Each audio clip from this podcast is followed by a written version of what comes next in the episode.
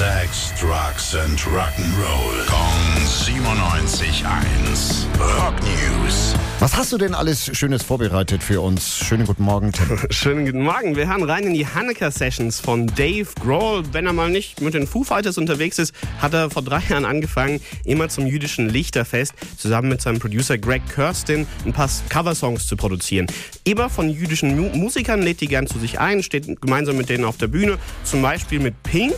Mit ihr zusammen hat er Get the Party Started gespielt, sitzt Aha. selbst an den Drums dabei und man hört es auch richtig, dass er wirklich eine große Betonung auf den Drums liegt.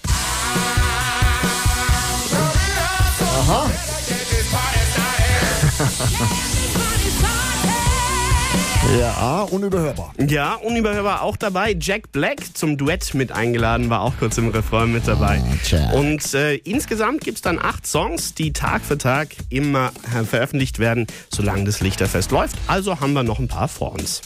Rock News. Sex, Drugs and Rock'n'Roll. Jeden Morgen 9 um kurz vor 8 in der Billy Billmeyer Show. Gong 97.1. Frankens Classic Rock Sender.